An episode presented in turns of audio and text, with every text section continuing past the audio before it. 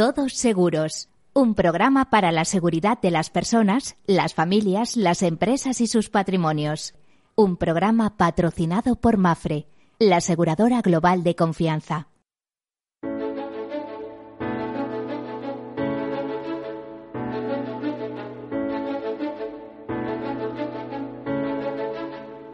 Hola, buen día, bienvenidos, bienvenidos a este programa, a este Todos Seguros, que cada martes vienes a nuestra cita y a pesar de los inconvenientes que han sabido resolver perfectamente nuestros técnicos, nuestros técnicos de Capital Radio, pues podemos realizar siempre en su compañía. Ya saben que este es el programa que en clave de seguros y en clave de riesgos pues ofrece buenos consejos sobre qué tenemos que hacer sobre protección personal, patrimonial, institucional también es el, el, programa en el cual pues analizamos esa gestión de riesgos eh, que empieza por eh, la identificación, el análisis, la cuantificación, la financiación y a partir de todo eso la toma de decisiones, que unas veces consiste en que asumimos el riesgo en esa fórmula que se denomina autoseguro o bien la transferimos al mercado. Y desde luego, como expertos en en recepción de riesgos que les transfiere el mercado.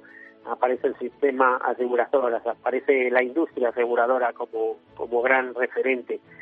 Lo hacen y lo hacen muy bien y durante siglos, con mucha historia. ¿eh? El, seguro, o al menos el concepto de seguro, une sus raíces en las primera, primeras civilizaciones de, de la Tierra. Y hoy en día, ¿qué quieren que les diga? Pues máximas garantías con ese paraguas legislativo impresionante y ese marco que nos da la Unión Europea. Bueno, pues eh, ya saben que, que, seguros es igual a mutualización de riesgos, es el lema de los mosqueteros, es todo para uno y uno para todos. Si no pasa nada, pues fenómeno. ¿eh? Tenemos que considerar el seguro una inversión, nunca un gasto. ¿eh? Decimos, oye, estamos gastando, sí, pero ¿y si pasa algo? Pues la ventaja del seguro, que por un precio cierto, y normalmente suele ser módico, a menos que sean, claro, grandes industrias o grandes, eh, grandes eh, riesgos, pues por un precio conocido eh, aseguramos unos capitales inmensos que de otra manera no podríamos muy probablemente hacer frente a responsabilidades y otras cuestiones con nuestro propio patrimonio.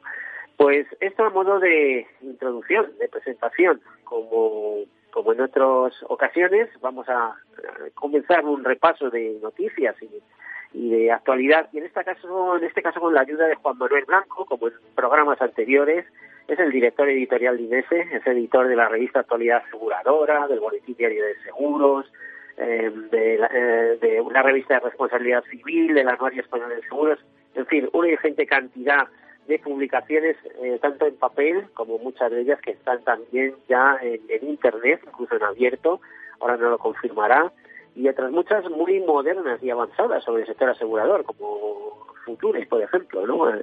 Eh, la, el, el, el, news de sobre temas digitales del sector asegurador, una referencia desde hace años, tiene sus raíces si mal no recuerdo, en 1893, años de la aparición de la revista de actualidad aseguradora. Y sin embargo, ha seguido modernizarse, ha seguido estar eh, atenta a los tiempos que transcurren y adaptarse de una manera espectacular. Juan Manuel Blanco, buenos, eh, iba a decir buenos días, buen mediodía, ¿no?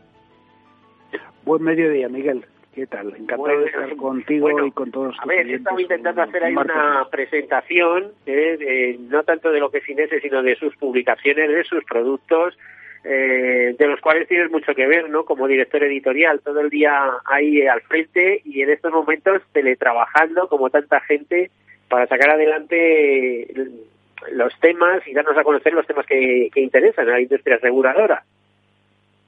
Efectivamente, bueno, eh, hay un equipo muy grande de, gente que eh, presta su colaboración, su respaldo y su conocimiento en, el sector asegurador, eh, sacando todas las publicaciones.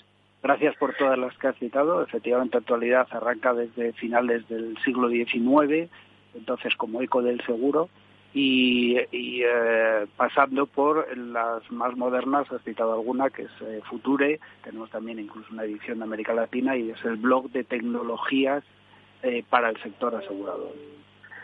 Bueno, y, eh, ya si ponemos la guindilla, podemos decir que Inés en estos momentos es una empresa del grupo Wilmington, cotizado en la Bolsa de Londres, por lo tanto tenéis mucho contacto con el Reino Unido. Eh, ¿Tenéis noticias de lo que está ocurriendo en el Reino Unido o la revolución que se pueda estar produciendo en el sector asegurador del Reino Unido respecto a la situación actual? Bueno, en principio, como tú conoces muy bien, porque eres un profundo conocedor de la industria aseguradora y reaseguradora, eh, los mensajes que nos llegan de allí es que bueno el impacto va a ser bastante mayor incluso que en el seguro español y cómo va a suceder en el conjunto de la sociedad creo que todos ya somos conscientes de que allí parece que se puede producir el mayor número de, víctimas eh, mm, del coronavirus en Europa eh, pero vamos, en principio los mensajes que llegan de la industria aseguradora y reaseguradora son de cierta tranquilidad, sobre todo por parte del, reaseguro. Eh, no en vano los informes que se han conocido en las fechas recientes hablan de una buena capitalización frente a la incertidumbre del COVID-19 y no parece que vaya a impactar, por lo menos de forma inmediata, en los, en los precios ni en las condiciones. Bueno, un reaseguro mm, de, o sea, utilizado para desastres, eh, utilizado para muchas cuestiones, pero me temo que en responsabilidad civil, que se lo van a tomar con calma, pero cuando todo esto pase, más de uno va a empezar a echar cuentas y, empezarán las reclamaciones, ¿no? Por un lado y por otro. Claro, tú sabes igual que yo y que son mensajes que han llegado por parte de los grandes bufetes de abogados que se habla ya de cientos, de miles, de, demandas, en algunos casos colectivas y en otros casos individuales.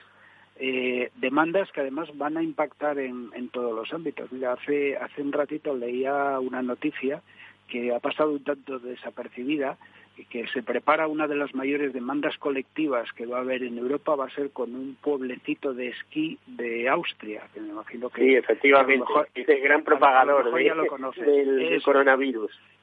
Eso es, pero inclusive va a haber españoles, ¿eh? porque en la información he leído que había como 42 eh, eh, españoles, entre ellos varios empresarios, algunos bastante conocidos, que se van a sumar a esta demanda colectiva por infección de coronavirus. Y no será único. Yo me consta, me consta que en el ámbito laboral eh, ha habido empresas que han obligado a seguir trabajando a sus a sus empleados. Estoy pensando, por ejemplo, en una empresa periodística en estos momentos eh, sabiendo que tenían compañeros que habían viajado a Italia recientemente y habían venido con unas toses muy raras y estaba allí todo el mundo mosqueado pero nadie hacía nada, nadie tomó medidas y luego eso se ha traducido en auténticos desastres.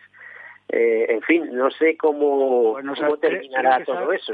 ¿Eh? Me parece que alguien no ha tenido muy en cuenta la seguridad laboral en, esto, en este tipo de casos, que la seguridad laboral no es solo tener cuidado de que la gente no se caiga de un andamio, ¿eh? sino que personas con problemas, eh, pues intentar eh, ponerlos en unas circunstancias que no vayan contaminando a todos sus compañeros, digo yo, ¿no? vamos a ver, me alegra mucho que saques ese tema porque ha sido precisamente uno de los que hemos tocado en, los webinars que estamos desarrollando desde INESE, abiertos, por cierto, a todo el mundo, todo el que quiera incorporarse a escuchar los mensajes que se lanzan, eh, a través de nuestra web puede encontrarlo igual que el resto de publicaciones que están en abierto. Permíteme que, que indiques. No, te iba a decir, es más, a publicidad, porque me, vamos, yo mismo está buscando algunas de vuestras revistas y he visto que lo tenéis todo en abierto. Es decir, sí, está, eh, el, que quiera entrar en actualidad aseguradora mm, puede ver ahí la, la, la historia desde que empezasteis a digitalizar la revista, vamos.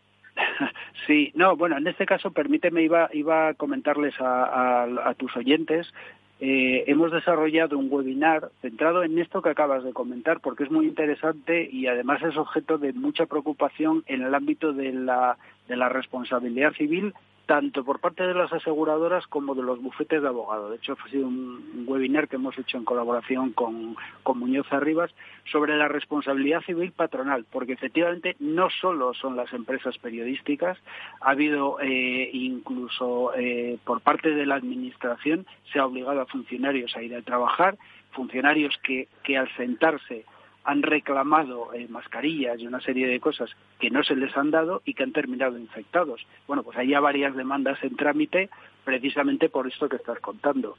Esto obviamente va a impactar en la industria aseguradora y reaseguradora, pero va, va, a ser litigios que vamos a ver, como muy bien sabes, durante mucho tiempo por los tribunales. Vamos.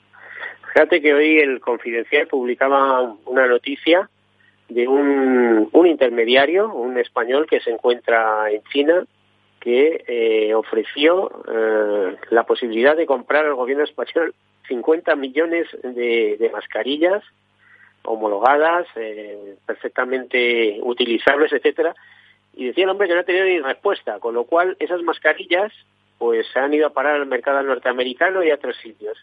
Eh, cuando lees noticias como estas, y la de Confidencial me las puedo creer porque yo mismo fui colaborador más de 10 años de Confidencial, es que te quedas eh, pasmado, ¿no? De, de, de, las cosas que pasan. ¿Quién no se entera, diríamos? ¿Quién no se entera de lo que está sucediendo? ¿Sabes lo que ocurre? Que yo creo que hay demasiadas quejas ya de, profesionales y de gente de todo tipo, eh, de voluntarios, hasta eh, representantes de nuestras Fuerzas Armadas o del colectivo sanitario quejándose de que hay muchas cosas que no se están haciendo bien. Y me temo que esta es una de ellas, Miguel. Pues eh, Juan, Juan Manuel, eh, digo Juanma, la confianza me pierde. Juan Manuel, eh, vamos a hacer un, repaso de las notas de actualidad, lo que tú creas más sobresaliente de, esta, de estos últimos días. Bueno, yo, yo creo que si te acuerdas, cerramos la semana pasada con un anuncio que acababa de llegar en ese momento de una iniciativa promovida por el conjunto de la industria aseguradora para cubrir a los 700.000 sanitarios, más o menos, que hay en este país, con una colectiva de vida y accidentes. Muy bien acogida, por cierto. Sí. Sí, durante estos días han ido conociéndose el grado de participación del aproximadamente centenar de, de aseguradoras que han participado en, en esta iniciativa eh, la última de ellas, la, la, líder del sector, que es eh, Vidacaisa, por cierto. Eh, y junto a eso, lo que sí también eh, han ido trascendiendo son las mil y una iniciativas que han venido desarrollando todas las entidades aseguradoras, pues desde aportando mascarillas, creando web de, de consejos, de servicios útiles para, para los asegurados, eh, nosotros a través de actualidad aseguradora, por ejemplo, hemos dado cuenta de los posibles de, eh, efectos que está teniendo el COVID-19, pues por ejemplo en el ámbito de salud, donde por ejemplo en, en, estos momentos de crisis se ha generalizado el uso de la telemedicina, como por otra parte es lógico. Sí, leí hace poco además que los hospitales privados, a, a, privados, bueno, a través de las aseguradoras de salud habían atendido unos cuantos miles de casos. No, tengo la cifra en, el, en, la cabeza, pero prefiero no darla sin contrastarla, ¿no? Pero que habían atendido unos cuantos miles de casos, tanto en pruebas como en personas que tenían internadas en hospitales. Mira, para que te hagas una idea, y si no me falla la memoria, la, la líder del ramo de salud, eh, Deslas, creo que dio a conocer hace un par de días aproximadamente eh, que había atendido más de 3.000 asegurados por COVID-19 eh, desde que se declaró el estado de alarma. Uh -huh. eh, y esa, esa es una referencia, ten en cuenta que es, que es la líder y, y es de aseguradoras que han ido a utilizar los servicios que tiene Segurcaixa Deslas, es decir, no controla lógicamente. Sí, y si tenemos en cuenta que además los seguros de salud a, no se concentran a la sanidad pública iba a decir Juan Manuel que si tenemos en cuenta que los seguros de salud no se suelen concentrar en personas de más de 70 años, con seguros privados de salud, porque eh, muchas veces su coste ya resulta inasumible a partir de, de cierta edad, pues eh, es, es, un, es un número importante que eso si se suma a, a lo del resto del sector, eh, seguro que vamos a, un, a una cantidad, por lo menos eh, de varios miles ¿no? de, de personas atendidas por el seguro privado ten en cuenta que, oye, igual estoy equivocado, pero yo creo que no, que una buena parte de la población que pueda estar afectada por COVID, aparte de que a lo mejor haya intentado en lo posible no acudir a los hospitales, los que hayan estado en situación más eh, grave, posiblemente hayan recorrido a los servicios de la administración pública, con lo cual, claro, no contabiliza en las cifras estadísticas que maneje la sanidad privada. Bueno, eh, todo se sabrá con el tiempo, porque la, la sanidad, eh, iba a decir privada, pues el seguro privado suele suele eh, guardar todo tipo de datos de, sus actuaciones. A ver, más temas de actualidad. He visto que, por ejemplo, Mutua Madrileña está muy volcada con esto. Mafre, bueno, lo, de Mafre es espectacular a través de la Fundación. La semana pasada dedicábamos, en hablábamos con el director general de la Fundación, con Julio Domingo. todas las aseguradoras en la medida de sus posibilidades, ¿no? Efectivamente, eh, yo creo que hay, eh, obviamente las más grandes que son tremendamente activas, pero era lo que te comentaba hace unos minutos. Eh, no olvidemos que yo creo que todas, absolutamente todas, en la medida de sus posibilidades, repito, unas aportando mascarillas, otras realizando iniciativas en la web, otras dando consejos, otras realizando webinar y hay un poco de todo. Pues mira, si no recuerdo mal y tú lo conoces, eh, creo recordar que eh, hay entidades como por ejemplo Homoser anunció ayer la creación de un equipo especial, eh, especialmente preparado de profesionales que estaban dispuestos y listos para ir a atender cualquier emergencia que se pudiese producir en casa de afectados por coronavirus. Eh, lo, primero que hay que decir es que se dedican a reparaciones domiciliarias, pero vamos, a cualquiera se le puede ir un grifo, eh, o producir una gotera o, quedarse, no sé, de repente un cortocircuito y quedarte sin luz. Y esto de tener a alguien que te eche una mano a coste, en principio a coste cero o, no. A ver, si lo tienes cubierto en la póliza, por supuesto que es a coste cero, claro. Está incluido dentro de las coberturas, eh, por mucho que haya una situación excepcional. Lo único que ocurría es que si tenían que ir al domicilio de un, personas que estaban en confinamiento por coronavirus, era donde se planteaban los problemas. Bueno, o sea que también se prestaban a eso, con los equipos adecuados, lo que fuera, pidiendo eso es. Eh, eso con las autorizaciones pertinentes, etcétera, ¿no? Pero vamos, eh, los primeros que se son los profesionales, para que por la cuenta que les tiene irían preparados eh, perfectamente pues es un consuelo por si te, que hay quien por si te sirve de, todos los de, referencia eh, precisamente con el tema de siniestros en el hogar eh, se ha conocido también datos de otro informe de otra entidad también de reparaciones que es que es de Funciona que habla de que eh, ha disminuido el número de llamadas para informar sobre siniestros de hogar desde el 14 de marzo pero sin embargo se ha, se ha incrementado un 74%, que es una barbaridad, el porcentaje de reparaciones urgentes en, en, los, en los hogares. La mayor parte eh, relativo a reparación de calderas, como por otra parte parece un tanto lógico, dado que todos estamos en casa, ¿no? Pues sí, y hay que, si el frío a lo mejor lo puedes aguantar, hay que ducharse. claro. Eh, pues eh, yo creo que da, también pistas de cosas que hacemos, pues que también han, sufrido incrementos muy considerables, de más del 70%, las reparaciones de electrodomésticos y de televisores. Desde luego lo que bueno y luego vendrán las de automóviles porque leía el otro día que los por ejemplo los vehículos diésel como estén más de un mes parado pueden pueden aportarte sustos importantes después eh, bueno ya veremos Juan Manuel ah, eh, te tengo que despedir porque nos tenemos que ir a publicidad así que Juan Manuel Blanco eh, director editorial de INESE muchísimas gracias por ponernos al día contarnos estas cosas del sector asegurador que es todo bueno, pues vibración, ¿eh? vibra junto a la sociedad, junto a la economía. Así que muchas gracias por acompañarnos, Juan Manuel. Un abrazo. Un placer, un abrazo. Buen día. Bueno, pues eh, hacemos una breve pausa y enseguida continuamos.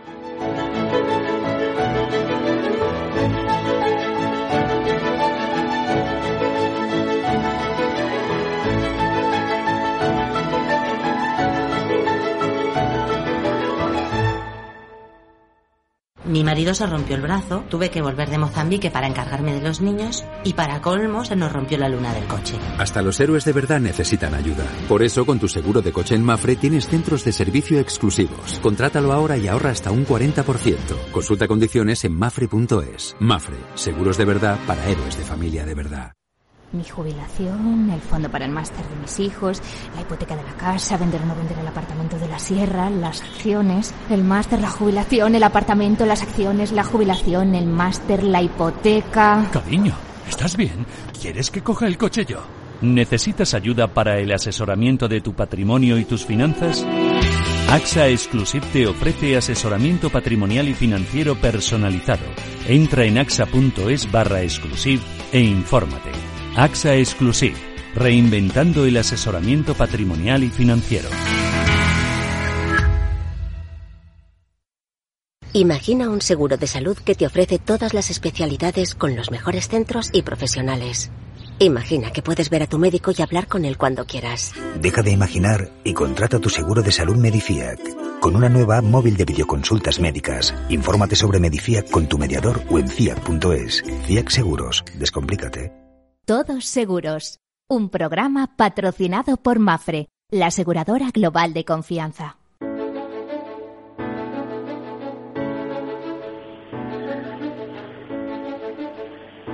Bueno, pues aquí continuamos y continuamos con otra temática que nos interesa mucho, porque miren, el pasado 19 de febrero eh, se presentó la nueva estrategia de datos y el libro blanco sobre inteligencia artificial y medidas que va a adaptar la Unión Europea para estar en esta carrera de la inteligencia artificial y, si es posible, liderarla. Ya saben que el mundo pues está dividido por zonas y es muy importante tener una eh, Europa adaptada a la era digital. Y esta es una apuesta de la Unión Europea, eh, ya les digo, después de que el 19 de febrero Ursula von der Leyen presentara eh, las iniciativas, esta estrategia de datos, etcétera.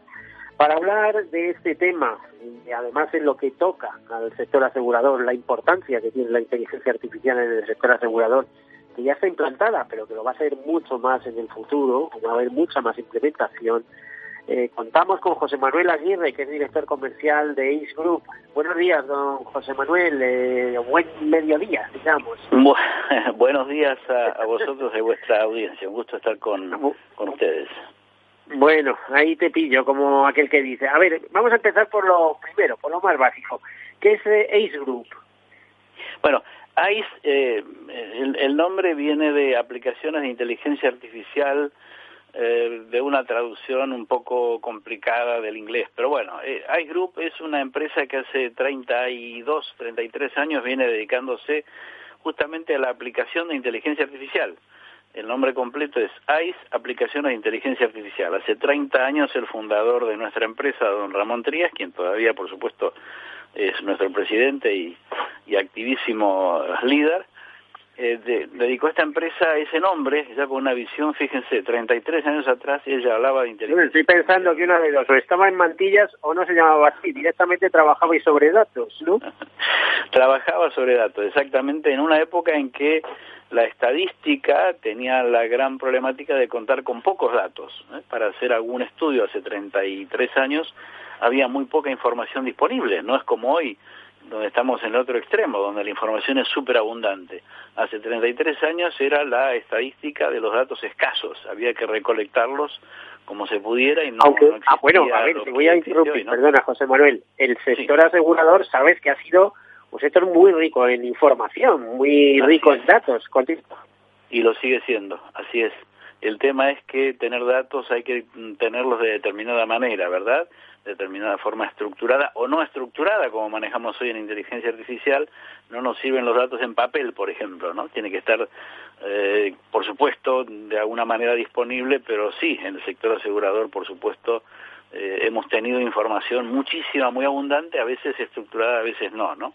Por eso es que las compañías que utilizan inteligencia artificial, la Segurtech, ¿eh? Para hacer un paralelo con la FinTech, la Segurtech hoy utiliza muchísima información no estructurada para muchísimos eh, objetivos, ¿eh? tanto para mm, fraudes o buscar fraudes como para acelerar procesos operativos. Hay muchísimos frentes en los que podemos trabajar. Búsqueda de clientes. o, crear seguros innovadores, o ver que... que eh, bueno, la, verdad me da la impresión que un poco todo el reto es conseguir la confianza, la confianza digital eh, de los propios asegurados, ¿no? De que los productos que le ofrezcan, pues eh, si, si vamos a, la vertiente digital, eh, puedan contar con su confianza, porque si no, ya sabemos que el sector asegurador es un sector que se basa en la confianza. Antes decían papelitos y, y, buenas promesas, pero es que ahora hasta lo de los papelitos va a desaparecer. bueno, va eh, desapareciendo... hay que ya, creer en las promesas, prácticamente, ¿no? Que desaparezcan los papelitos es bueno, habrá muchos más árboles, tendremos mucho más este más bosque, ¿verdad?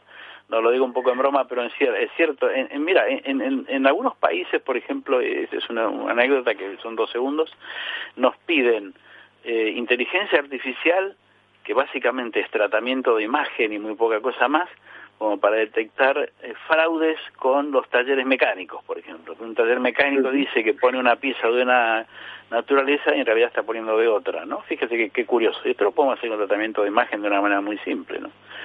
Eh, hay, hay, muchísimas este, aplicaciones en lo que es inteligencia artificial, sobre todo en lo que tiene que ver con la detección de clientes, la búsqueda de perfiles. Nosotros trabajamos con varias en nuestra empresa, con varias. Eh, ¿Trabajáis con varias aseguradoras en qué a ver, eh, sobre ¿qué ámbito de actuación sobre, es posible? todo, les ayudando? En, la búsqueda de perfiles de determinados tipos de clientes. Eh, esto es muy importante, ¿no? Una compañía aseguradora hace campañas y busca determinado tipo de perfil de gente, eh, de perfil de cliente potencial, ¿no? A ver, a ver, a ver, a mí esto me, a mí esto me, me, preocupa, digamos. A ver, a ver. Eh, ¿qué, medios utilizáis para buscar ese perfil? Es que hace unos días veía precisamente un, vídeo en el cual te demostraba que a través del móvil se salía nuestra vida. No, no, no, no, no, de ninguna manera. Nuestra nuestra técnica no no tiene nada que ver con la identificación no de datos. utilizarlo, pero el resto de las empresas, a ver si vais vosotros una de esas empresas que utilizáis eh, bases de datos, eh, no. las intercaláis y de ahí sacáis el, el, el, segmento de población al que tiene que ir dirigida la oferta. No, las bases de datos eh, eh, públicas, eh, las bases de datos eh, anónimas son las que utilizamos, son las bases de datos que uno puede conseguir públicamente y que no son para nada identificables el usuario, ¿no? Es decir, para nada utilizamos listas con nombres, direcciones y demás. Esto es ilegal absolutamente y no podríamos, no podríamos hacerlo, no, no lo haríamos. Trabajamos con empresas de primerísimo orden. Pero sí buscamos perfiles sociodemográficos. Eso es absolutamente anónimo. Yo busco un perfil demográfico que es determinado tipo de gente que vive en determinados lugares o que tiene determinados ingresos, pero no sé quiénes son esas personas. Busco zonas con perfiles sociodemográficos. Esto es perfectamente legal, válido, utilizado en todo el mundo. Son los lo que los americanos denominan sociotypes. Buscamos perfiles de gente para determinadas eh, determinados fines. Por ejemplo, si yo voy a vender un seguro de que tiene que ver con estudios universitarios, por ejemplo, si estuviera en Estados Unidos buscaría gente donde tenemos hijos de determinadas edades y yo esto lo puedo saber por información pública, no busco el nombre o la lista o el apellido, ¿sabes? Busco determinados perfiles de gente. Esto es lo que utilizamos para determinar eh, campañas, para ayudar a compañías de primerísimo nivel ¿eh? de, este país a mejorar sus campañas buscando perfiles de gente eh,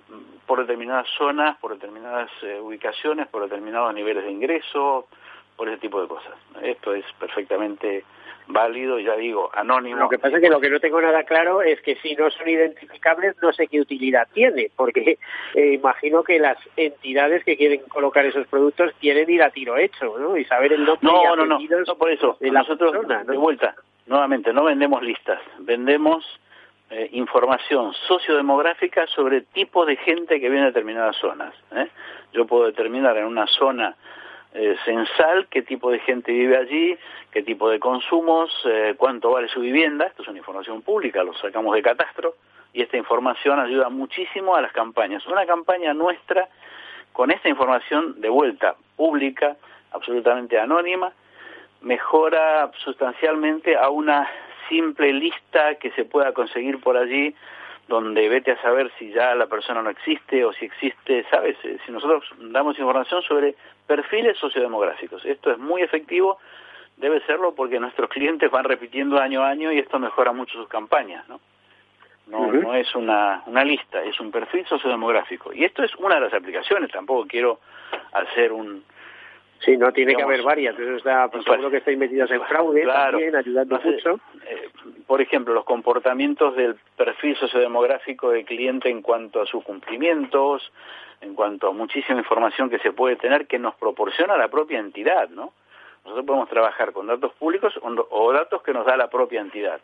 Si la propia entidad aseguradora tiene datos de sus clientes que nos puede facilitar y que nos quiere facilitar para hacer cross-selling, por ejemplo, ofrecerle otros productos o cosas ¿Y eso no tiene algún tipo de peligro? Es decir, los propios datos de la entidad, pedidos a terceros, que no sé yo si, si los asegurados son conscientes que que, que ah, no, la no, eso por supuesto, no, tiene que tener, es muy tiene peligroso, volvemos, ¿eh? Es, pero, no, no, es igual, eh, igual, eh, fíjate que estamos hablando de confidencialidad. banca tiene que tener la autorización de su cliente para, para darnos ese dato y podamos tratarlo, si no... no claro, pero eh, ese dato tratado, cruzado con no sé cuántas bases de datos, vamos, al final te da eh, la radiografía absoluta del cliente y de su patrimonio, por ejemplo, ¿no?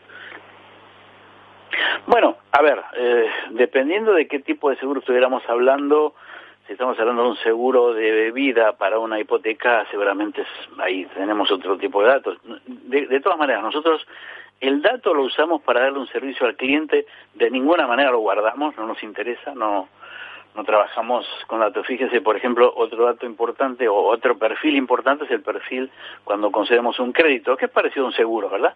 Cuando nosotros damos un crédito tenemos un perfil sociodemográfico de una persona. A esa persona se le da o no se le da el crédito. Eh, digamos, y ese, esos datos se vienen utilizando hace 30 años o más. Y esos datos no se guardan, eso es para buscar un perfil. Digo, este perfil con estas características le doy o no le doy el crédito, le doy o no le doy el seguro, pero luego ahí eso murió, yo no ese dato no me lo guardo, no no tiene sentido de que mi empresa ahí guardara datos sobre eh, lo que utilizan nuestros clientes, realmente no no lo haríamos, no sería legal ni nos interesa, ¿se entiende? ¿Cuántos cuántos clientes tenéis en el sector asegurador en estos momentos?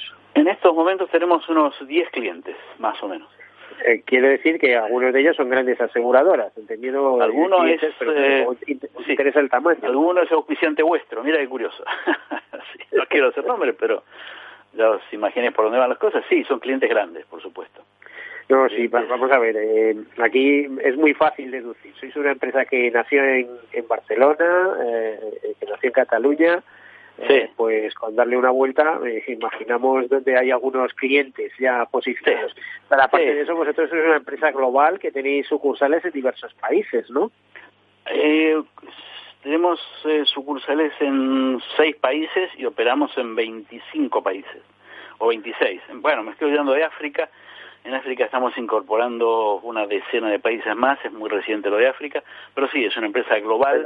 Pero, también en el sector asegurador en África, que sabemos que hay En el sector eh, asegurador en África, en muy este momento, no, no, no, estamos trabajando en el sector asegurador en Argentina, en Chile eh, y en España, básicamente, en el sector asegurador. Luego el resto, que no es el que no es poco, al revés, es el- lo más importante de lo que hacemos, es el sector financiero, ¿no? Entidades financieras, bancos, compañías financieras, eh, compañías, bueno, bancos públicos, bancos privados. El grueso de nuestras, de en, en nuestras Argentina actividades no está se en dice sector financiero. O Insurtes, ¿no? Es directamente Fintech. Eh, el sector financiero y asegurador está todo un poco más mezclado, ¿no? Ah, mal mezclado, pero digamos que, eh, eh, a ver, ¿en qué sentido? Si, eh, Con sus te características, refieres- cuidado, ¿eh? Per- Perdón, perdón, perdón. Digo que con sus características. Quiero pensar, por ejemplo, en ciertos países como Colombia, donde existe la superintendencia de banca y seguros, etcétera. Sí. Quiero decir que, en ese sentido, que en América Latina, por lo que me explicaron a mí algún experto, allí no se habla tanto de insurtés o de segurtés, sino de... Es muy cierto, es muy cierto. Todo lo que tiene que ver con inteligencia artificial en Iberoamérica está bastante atrasado, eh, que, le hace muy bien esto, atrasado en algunos años respecto a, España o Europa en general. Por ejemplo, el tratamiento público de datos que busca la PSD2, ¿no? La, eh, la última normativa europea, digamos, que hace transparencia de datos en entidades financieras, en algunos países iberoamericanos no se puede ni hablar. Es decir, que yo pueda entrar en la cuenta corriente de un cliente para ver sus movimientos, ¿no? En las cuentas corrientes de un cliente para ver sus movimientos hacer un cash flow, aquí es perfectamente legal, válido, permitido. Em, Es más buscado por la normativa. En algunos países de América esto se ve como si fuera un, un insulto, ¿verdad? No, no, no se puede. ¿Cómo vas a entrar en las Pero cuentas es una cosa corrientes muy de un cliente? interesante. El ir unos años después también tiene ventajas y es no eh, incidir en equivocaciones, sino ir a, temas y a proyectos que han resultado pues, mi, mi, opinión personal en este sentido es que tarde o temprano llegarán, porque eh, que la, la, información de mi cuenta corriente, que yo le doy a mi banco para que mi banco me evalúe, y que con las claves de mi cuenta lo único que puede hacer es consultar, no puede hacer ningún movimiento. ¿Cuál es el peligro? que use mi banco mal y me saque el dinero. A ver, mi banco se supone que no son hackers, ¿no? Digamos. Y, lo uso como un ejemplo simplemente. Ahora, tú dices esto en Colombia o en Uruguay, te, te hacen la cruz como si fueras un hereje. Te dicen, ¿cómo? Entrar en las cuentas corrientes. Pero, oye, si, entras... que el seguro se basa en la dispersión del riesgo. De hecho, es una cosa que aconsejo a todo el mundo. Nada nada de poner todos los huevos en la misma cesta. Eso, eso es de locos.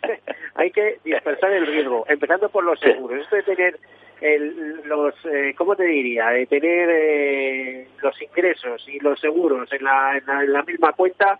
Ah, no, claro, claro que no. Claro, no, no conveniente. Nos estamos yendo un poco por las ramas, pero con todo gusto, te digo, la inteligencia artificial nos permite hacer cosas que hace no más de cuatro o cinco años eran impensables. Y hoy las podemos hacer desde el punto de vista técnico con una bastante agilidad, nos permite hacer los procesos mucho más simples. Yo puedo hacer una verificación de un siniestro con tratamiento de, imágenes, que ya se está haciendo bastante en Europa, ¿no?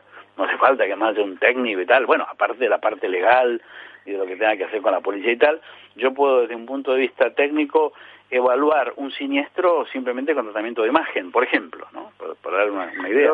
una, una cosa muy importante, con la inteligencia artificial se pueden hacer muchísimas cosas, pero en beneficio de las aseguradoras o en beneficio de los clientes. No, no, de las aseguradoras, porque fíjate, los procesos, los procesos operativos pueden ser mucho más simples, ¿no? En beneficio de las operadoras y en definitiva esto podría ser debería ser un menor costo también para mi asegurado, para mi cliente, no, no solamente para la aseguradora.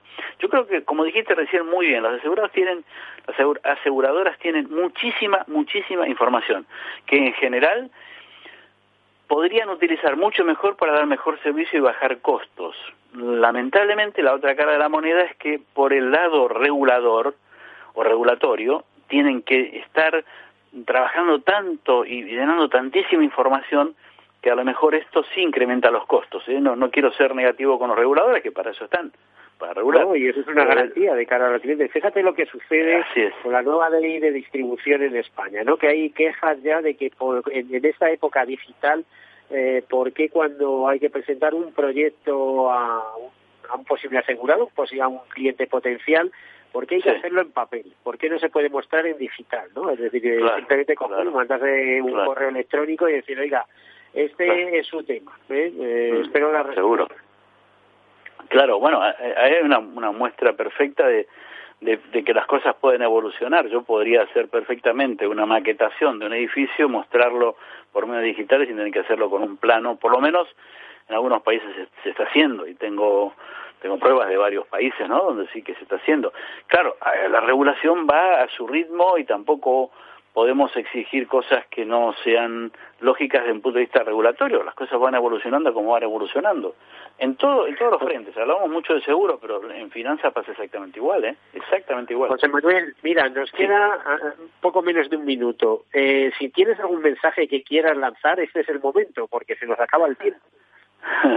bueno, el mensaje es que yo pienso que la inteligencia artificial o el machine learning o como les querramos llamar a las nuevas tecnologías deberían ser siempre utilizadas para mejorar los procesos operativos, bajar los costos de operación y que esto repercuta en una mejor calidad de nuestro cliente, no necesariamente a un mayor costo, con todo lo contrario, a un menor costo.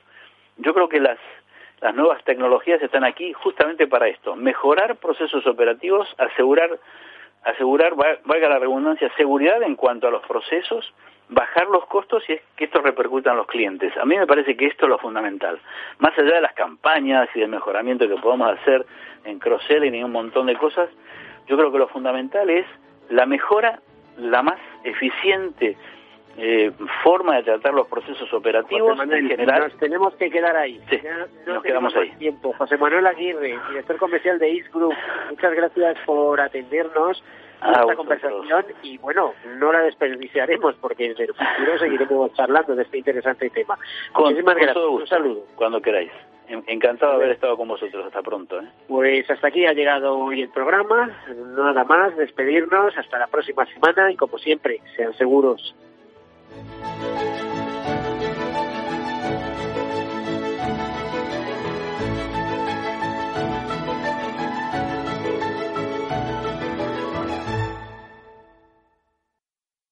¿Todavía no tienes tu seguro de coche en Mafre?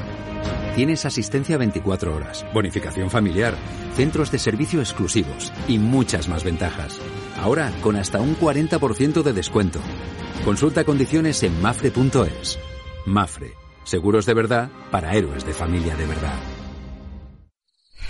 ¿Qué opinas del chalet de la playa? ¿Que no es momento de vender? ¿Y qué fondo es mejor para el máster de Laurita y Juan? Ok, ¿y si me pasa algo, qué hacemos con la hipoteca? ¿Con quién hablas? ¿Me dejas dormir? Con nadie. Menos consultar con la almohada y más asesoramiento profesional. AXA Exclusive te ofrece asesoramiento patrimonial y financiero personalizado. Entra en axa.es barra exclusive e infórmate. AXA Exclusive, reinventando el asesoramiento patrimonial y financiero.